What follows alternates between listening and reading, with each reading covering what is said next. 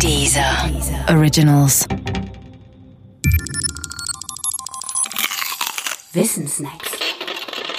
Adam Smith und die unsichtbare Hand. Die Rede von der unsichtbaren Hand wird vor allem im ökonomischen Umfeld gebraucht, gerne auch um die angebliche Wirkung und die Falschheit staatlicher Eingriffe in den Markt zu kritisieren. Sie ist dabei Ausdruck folgender Überzeugung.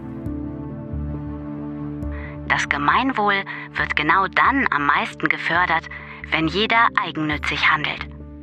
Die Mechanismen des Marktes bewirken dies automatisch. Damit sie das bewirken können, muss man sie jedoch nicht einmal kennen. Sie sind die unsichtbare Hand des Marktes, die aus einem Haufen Eigennütziger das kollektive Maximum herausholt. Der Glaube an die unsichtbare Hand des Marktes hat weitreichende Konsequenzen. Uneigennütziges Verhalten ist demnach prinzipiell zu unterlassen. Denn es bringt ja nicht nur nichts, sondern ist sogar schädlich, weil es die Mechanismen der Gemeinwohloptimierung untergräbt. Staatliche Eingriffe in den Markt, wie Lenkungsversuche durch Investitionen oder Umverteilungen, sind kontraproduktiv. Ein Staat, der das Beste für seine Bürger will, folgt der Devise Finger weg vom Markt.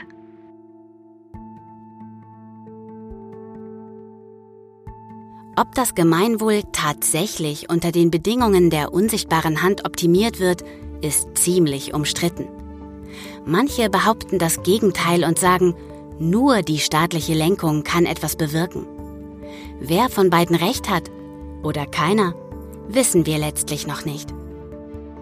Das Hauptproblem dabei ist nämlich, einen wirklich freien Markt kennen wir gar nicht.